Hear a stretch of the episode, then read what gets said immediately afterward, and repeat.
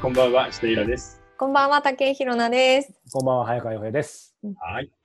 はい。いやー、秋になっちゃったね。なっちゃい本ま当しにたね。涼しいです。うーんなんか今年はさ、季節の変わり目がはっきりしすぎてて、なんか ね、うんもうそうですね情緒がない。本当に。ああ、夏が終わっていくっていう感じがなくてさ、秋って変わったもんね。うん、本で当も夏やっぱ短かっうん、短かったですうね。ん。いや、今年は本当に9月1日から秋になったよね、突然。ううんん曇ってガー温ッ度とが気温上が下っがてっ、うん。ガーンって下がりましたよね。。そう。なんだかね。た。せっかくいい季節だかららね、まあ通常であればこれからちょっといろいろなんかカルチャーから何から楽しみたいですよね。ちょっと外に出ながら、本当。そうね。いよいよね、来月からほら、うん東京も GoTo キャンペーンじゃないあ、ねはいはい本当にやるんですか、あれ。いや、やるやる。ええ、そっかう。ん。だからいいんじゃないなんか早いうちに行った方がいいよ。どっか行きどうませすすぐ予算なくなっちゃうから行きたいね。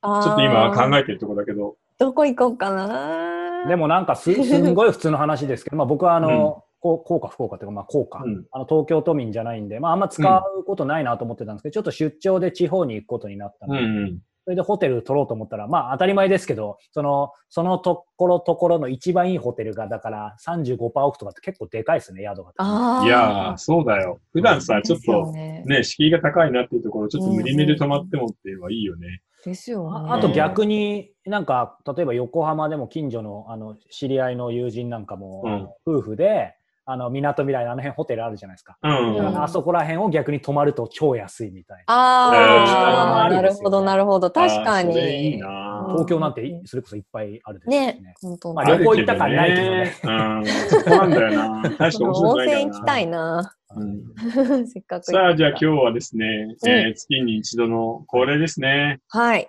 また大砲弾をやらかしてしまう。はいまあね、あの、さい当初はね、あの、僕らの、えー、出来不出来か分かりますが、3つぐらいしかね、取り上げられませんでしたけど、少しずつ数を伸ばしてて、多分前回は5つぐらい。大して多くないから。いつ3から5に。まあもうちょいできたかなと思うんですけど結ね。構少ないな。結構私もやっていきたいと思うんですが、はいその前に、えーはいお便りが来てるようなので、あはーひろさん、いいいですかはじゃあい。読みたいと思ちょいっと前ます。のお便りかな。うんはい、えー、30代の男性からです。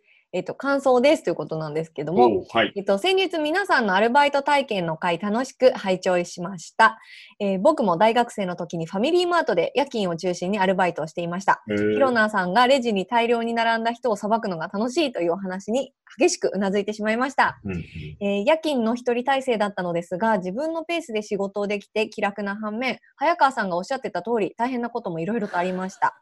真夏にパンツ一丁のおじさんが駐車場で寝ていたり、店内で酔っ払ったカップルが取っ組み合いの喧嘩を始めたり、トラックがバックで突っ込んできたり、冷凍食品が納品された時にレジに大量に人が並んでしまいアイスをアイスを溶かしてしまったりと今ではいい思い出です僕がバイトしていた頃はレジ打ち商品補充以外にもファミチキや肉まんなどのホットフードの用意ネット商品の引き渡しなど、イラさんがおっしゃる通り業務が多岐にわたっていた気がします特にネット商品の引き渡しは当時は今よりも一般化していなかったのでまさに忘れた頃にやってくるという感じで対応するためにテンパっていたのを覚えておりますえー今は公務員として働いていますが、うん皆さんのお話を伺ってバイトの経験が今も何かに生きているなぁと再認識されました楽しい放送をありがとうございましたこれからも番組楽しみにしています、まあ、ありがとう。えーでも公務員、ねえうん、コンビニから公務員か。今、アルバイト経験生きてる。そう。公務員の人がさ、コンビニの窓口の人ぐらいテキパキ仕事してくれたら最高だよね。あーそうだからこの彼には頑張ってほしいね。そうですね。公務員ってできるっていうさ。本当ですねもうなんか文面から見るとすごい、あうの、んなんかテキパキしてそうな感じ。そうだよね。なんかマルチタスクで何でもこなしそうな感じするよね。うんでも公務員で働いてる方って本当になんかその辺の主婦とかのうんひ方っていうイメージなんですけど、ああいう方たいちやも公務員ですよね。そうなんだけど、あのー僕、知り合いにほら、中央省庁で働いてるような、あの、やつもいるんだけどうん、やっぱめちゃくちゃ忙し忙しい人めちゃくちゃ忙しいですよい。ね。めちゃゃくちゃ忙しいし、もう残業残業だし、その予算の前は、ほとんどみんな終電あるいは泊まり込みだよ。普通の会社員より働いてる人いますよね。いや、すごい働いてる。だから、結構偏ってんのかな、仕う事ん、ちょっとね、なんかね、データとか文書とか、うんそういうものの量が多すぎるんじゃないかあーな。ちょっとそこはなんか、行政改革じゃないけど、仕事の主任化自体も考えた方がいいと思うよ。ねそれこそんそなに、働いたら、うん。それこそデジタル庁がちゃんとできたらそういうのはもっと楽になるんですかね。多分ね、僕予言しますけど、デジタル庁は形だけ作ってもはい、全然ダメです。ダメですか、やっぱり。ううんん、っていうより、それぞれの省が自分のところで持ってるデータを表に出さないよ。うんあーデジタル庁に全部預けてうん任せてしまいましょうって言ったら、中央省庁の一番の力ってさ、自分の業界団体から吸い上げるデータなので、うんうんそれを丸々渡すはずがないなと思う。ってことは、省じゃなくて庁だから予算も少ない。うん気象庁と一緒だと思えばさ、うんあーそんな気象庁に人員、財務省が自分で全部上げると思う国交省とか確かに地方のデータを。確かに。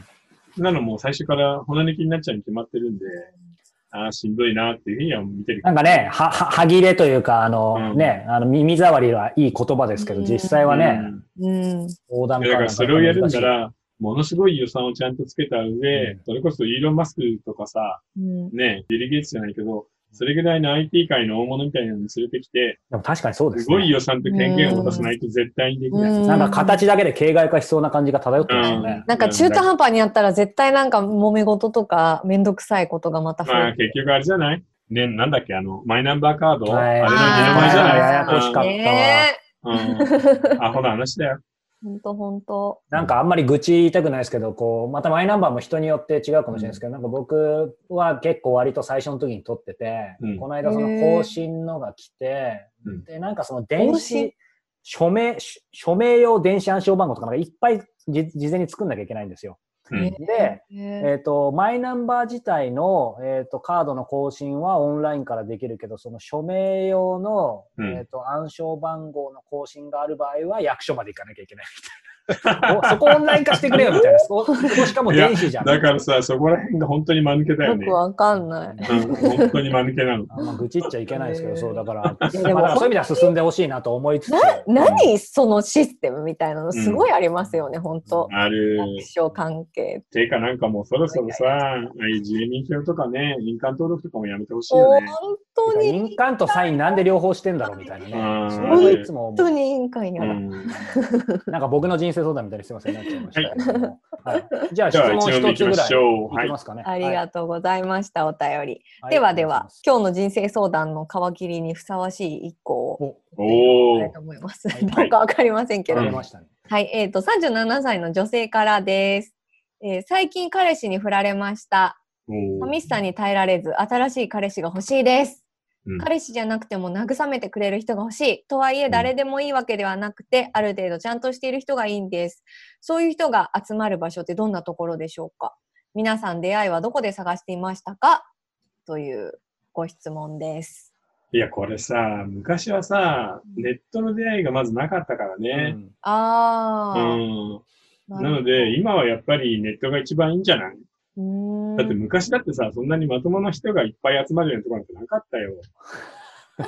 だから何回も何回も、そそう、飲み屋とかディスコとか通って、うん、あー、そっかそっ誰かか。と出会えればいいなぐらいでちょ、っとそ楽れしそもうだめねったに出会わないから、うんえ、ネッないんだよね。と、え、お二人とも今もし独身で、同じぐらいの、例えば30代ちょっと半ばとか後半ぐらいで、ちょっと彼女欲しいなと思ったら、ネット利用すると思います、自分たちの性格的に。いや、僕はしないと思うな。おおなるちょほっど。と覗いてみるけど、なんか、ごめん、答えになってるかわかんないけど、あの俺はちょっとバーに行ってみたい。あ、ば、ば。リアルバーはそれ。そうそう。鳥の目みたいなまあ結局、ナンパっていうとナンパな話になっちゃうけど、別にナンパじゃなくて、なんかあこ、ほら、うんなんか勝手な憧れるんですよ、妄想妄想で。ほら、そういうとこ行ったあわら、かるわかる素敵。な女性があ一んた人のあちらの女性そうにそう一杯みたいな。で僕はもう夜8時に本来眠いんだけど、その現そっちの僕は夜10時ももう目が開いてるみ たいな。結構早川さんっ。て昭和な、なんか結構ベタなのに、そうそう。ベタなの好きいでやすよ、僕ほらね。もうそういう経験が全然み 未熟なのでそういうの憧れるわけですよ。なるほそどうねいうバーの出会いってでもないこともないんじゃないかなと。ないことはないよ。でも一うん人でなんか行くの、行ってみたいですよね、そういいうや、の。女の子は一人で行けば必ず声かけてくるよ。本当ですヒロさかん、うんあるんじゃないの一人で行っいてや、私お酒飲めないんであんまり。あ、そうか、意外とねそ。うなんですよ。一杯とかでも行っていいもんなんですかね。やもちろんいいんだよバーってうんあ、そううなんだん。だからなんかね、あのー自分の好きな音楽がかかるような、ほら、ソウルバーとかジャズバーとかあるじゃない。うん。そういうところに、なんか読み差しの本を一冊持って行って、軽く一杯飲んで、ちょっと、まったりして帰ってくる。あーで、出会いがあれば、みたいなものは全然できるよ。ああ、でも確かに、なんかあれもでもそういうバーありますよね。その僕、友人がちょっと DJ やってて、うんあの、銀座のミュージックバーに行ったら、僕は友人と行ったんですけど、普通にやっぱり女性とかが一人で来てると、もうみんなな声かけまくってました。別にそんなナンパなクラブとかじゃないんですよ。よクラブじゃないんだけど、やっぱ普通に声かけてるから。ああるいいんだななぁっていいなぁうちのさん行ったらもう。いや、だから結局ね、今の人37歳じゃないなので、うんなんか待ってる時間もったいないからあ、ー確かに要するに出会いの可能性としては確率は低いんだけど、うんうんともかく外に出て、そういう出会いが起きそうな場所にこまめに足を運ぶっていうのがいいんだよね。うんうんえ必ず行けばできるっていうんじゃないけどさ。ちなみになんですけど、ちょっと、うんあの勉強のために教えてほしいんですけど、うん工学のために。工学のために、 なんかおすすめのそういうバー的なとこってなんかありますとエリアみたいな。その六本木だったらこういうとこが多いよとか、銀座だったらこうだよとか。 ああ、いや、それは青ね、山だとあの、やっぱり、あの、おしゃれ感がそれぞれの街に違う違うので、自分のくすれるところがいいんじゃないあー六本木はなんかやっぱり確かにちょっと遊びにっぽい感じがあるし、うん銀座だと少しカチッとしてるさ、ビジネスマンっていうのが多いから。なるほどな。で、青山はおしゃれピープルみたいなのが多いんだけど、でもそうは言っても、その人の自分のね、個性みたいなのが確かに。あるからうんね。うんまあ背伸びしすぎてもうなんかちょっと自分らしくいられないからああれ。でも普通の女の子が行くんであれば、ちょっと銀座も六本木もそれぞれ別の意味で敷居が高いんで、あの、原宿とか青山とかあの辺がいいんじゃないかな。あ青山はいいかもしれないですうね。んうんうんうんうんね、なるほど。ちょっと調べてみよう。 なんか一人でバイクとかってちょっと大人な感じがしたそう憧れ大人ですよ、は。僕たち。ね、うん大人ですよね、もういつの間 にか。憧れがやっぱありますよねう。んいや、いいんじゃないそれで別にあの、お酒の入ってない、あの、お酒、アルコールが得意じゃないけど、バーの雰囲気が好きなんだとか言って、うんうバーんテンの人にノンアルコールで、旬のフルーツで、フルーツカクテル作ってみたいなのを作ればいいわけよ。うんううんんうんそういうのにちゃんと対応してくれるから。あーそれはなんか期限決めてというか、1週間に1回行くとかっていうふうに。いや、もうそんなのルーティン全にしちゃう然と遊び場なんだから、うん、忙しい時はいけないし、ああ、気が向いたらって本当全然いい。ああ、そっかそで、っそかこ。で偶然の出会いにかけるっていう。そっか。ただ、ネットもいいと思うけどな、今まはあ。実際はねなるほ、どなまあ、特に今だったらなおさらですようね。ん。みんなんな今ネットで見つけてるじゃん。確かに。え今イラさんの話聞いてすごい思ったんですけど、結構その婚活とかその恋活的なことしてる人って疲れちゃうってよく言うんですよ、言うじゃないですか、うん。それって多分今のイラさんみたいな思考がないからなのかもしれないです、なんかあいい気が向いたからやろうとか、うんき楽しそうだからやってみようっていうんじゃなくてもうああ、なるほどね。う根ん詰めて仕事頑張っみてねたいにしちゃう、そうそうからなんか疲れちゃうのかなって今なんか思いま僕した。さ、なんか日本人の悪い癖だと思うんだけど、目に見える成果だとか結果ばっかり求めて、うん心がずっと焦ってるっていうのない。仕事でもあ勉る強でもうん恋愛であも。るある。うん、ありますすね、ぐに彼氏を作るとか、すぐに結果数字を上げるとかさ。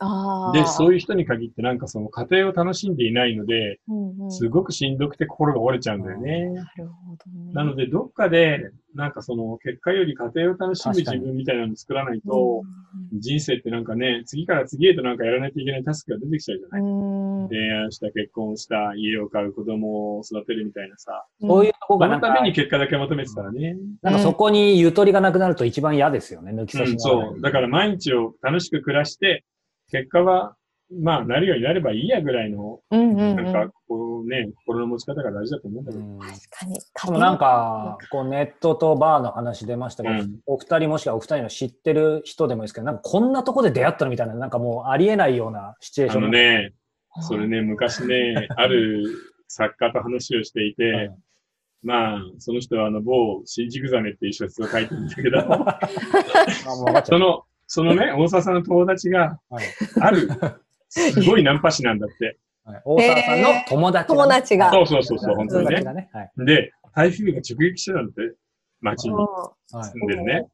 それでも、うわ、なんか一人で家にいるの嫌だなと思って、うん車に乗って、台風が荒れ狂ってる中をこうやってぐるぐる回ってたら、んなぜか、あの、綺麗な若い女の子が歩いていて、うん、声をかけて、そのままナンパできて、最後まで行ったって言ってたよ。えだえから嵐その子のから声をかけてきたんですか違う違う、車だから大丈夫ですかって一あーそっか言言うだけじゃん。あのはい、ね、台風の中歩いてるだけだから。なので、台風の中、直撃の中でも出会いはあるっていう話。これやっぱりよくある、 あの、危機危機の時ほどそのドキドキをちょっと勘違いするっていうのは、でもなきにしもあらずですわあごいですねるあるあそれる。でも、だから結局その話の教訓は、どんなにチャンスがないとかなんとか関係なく、ともかく確か外にに出ようっていうことだっうんうんうんうんうんうん。確た。いかやでに。もそうだよ、そういうことなんだよね。外出ないと顔を出し続ける。うんあ打そう席に立ち続ける。うん。遊び外に出る、遊びに行くっていう。うんえなんかあの出会いって作ろうと思えばいくらでも作れると思うんです、うん。でもそのた10人いたら9割か8割ぐらい鬱陶しい人だったりするじゃない ですか。経験談なんか経いや験そ談のそれそのそうだよね。 そうその1割に会うために私何してんだろうなって思いやうだから、思いあって、 10, 10人に会えば1人に会えるんでしょうん、じゃあ10人に会うしかないよね。そっかじゃあその鬱陶しいのはもうもうババ抜きに捨てていく の。そっか はいはいってはいはいはいはい、君はいらないいらないいらない。いや本当にでも大変ですよね出会うって。大変。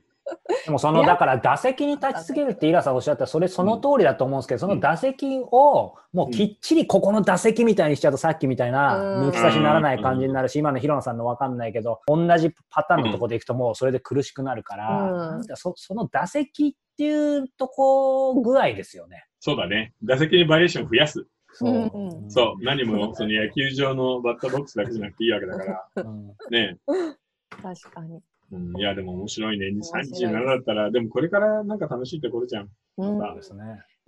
ちょまだちょまっだと全然若いしさ。うん、じ私ちょっと人生相談していいで すか無料編ですけどいいですか有料版に引っね張えねっていえ、いこでれすかさ、みんな視聴者は、 えってなってるよ。本当ですかここで引っ張りましょうかって違こうこで食い込んでくるんだって。ですよね。どいうぞや違うんですよあの違くないんですけど、あうのん別にそんな大した話じゃないんですけどこの間話、そのちょっとおじさまと話しててうん。もうあのもうちょっとね年いったらもうセックスしてもらえなくなっちゃうよって言われてうん。であそっか女の人ってうん。年齢重ねていくとセックスしたいって思われなくなるんだっていうのをなんかハッとその時すごい感じちゃって大丈夫、大丈夫。そのおじさん、いくつぐらい上だったえっ、と2223上でしょぐらいで、よく言うんだけど、これはね、誰だっけな、あの作 家。70代の作家と話をしていて、昔。某ね。はい。そう、某ね。うん。こん今回名前出してない当人だから。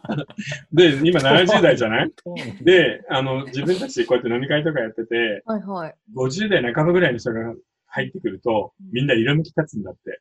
えやっぱり20代違うだなから15ぐらい若いから、うんうんその若いお嬢さんなわけよ。ー、はいはいはいなのでみんな色むき立って、チヤホヤするって言うから、あのへーー全然大丈夫。上には上がいるってことですね。そうそう、いくら年を取っても上には上がいるので、うん、そっかそっかだからよ、そうやって、先でそういうふうに言ってる人はまだお子ちゃまなんだよね。あーうん、じゃああれですねこう女性を磨くのを怠らないっていうのをあと、自分がやなんりか続、けるうんその欲望をちゃんと持っている限り大丈夫だと。なるほどなるほどちょっと安心しましたありいがや、とうご別ざにいます40でも50で も、ね、50歳でお嬢さんとか言われるんだから。 言われたいや本当いつまでたっても若いって言われますよね本当いつになったらいわなんかね成熟したねって言われるのかないや、そんなことはないから。思い今の社会は、その成熟すること自体は拒否している社会なので。じゃあもう 今いつまでも若いままでまあ、いいんじゃないまあ、どうだっていいんだから別 に。どうどっちにしたっていつか死んじゃうんだからさ。ちゃんと僕 ら、あの、質問答えてるんですよね。大丈夫ですね。大丈夫ですよレパーいトリーや、を面白いね。でも、ありがとうございますはい。ということで、人生相談ね、この一発目にふさわしい感じでしたので、えー 続きはニコ動の方でたっぷりとね、はいまたヒロノさんから追加の質問もね、あるかもしれませんので。 こちらもお楽しみにしてください。ららない続きは、はいは、いこちらの URL で。はい。それでは、後ほど。はい、では、またね後ほど。